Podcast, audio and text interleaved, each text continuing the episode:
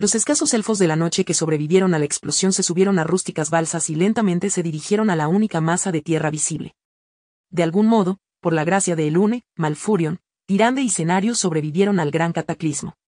Los maltrechos héroes guiaron a sus compañeros supervivientes y se establecieron en un nuevo lugar.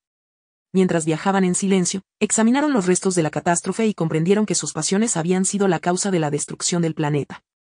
Aunque Sargeras y su legión habían sido aniquilados por la destrucción del pozo, Malfurion y sus compañeros sobrevivieron para reflexionar sobre el terrible precio de la victoria.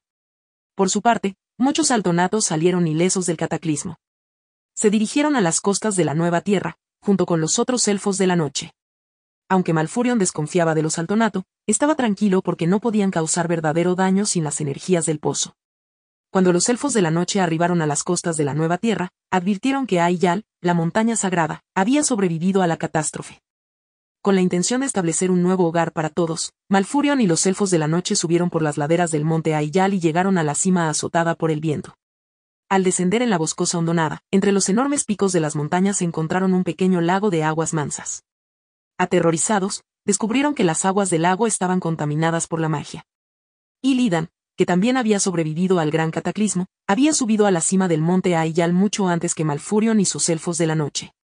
En su locura por conservar un reducto para la magia en el mundo, Illidan volcó en el lago de la montaña el contenido de sus viales, las preciosas aguas del pozo de la eternidad.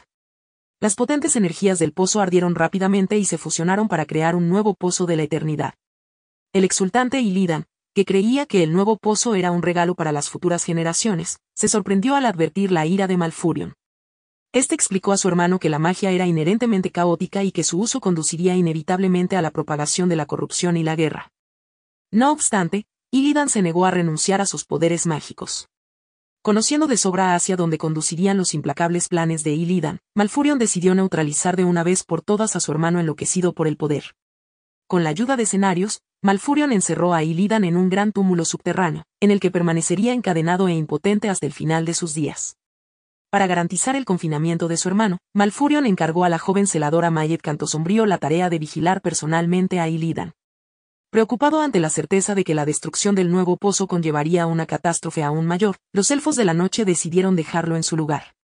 No obstante, Malfurion declaró que nadie volvería jamás a practicar las artes de la magia. Bajo la mirada atenta de escenarios, empezaron a estudiar las antiguas artes de los druidas con el propósito de sanar el planeta herido y replantar sus bosques amados en la base del monte Aiyal.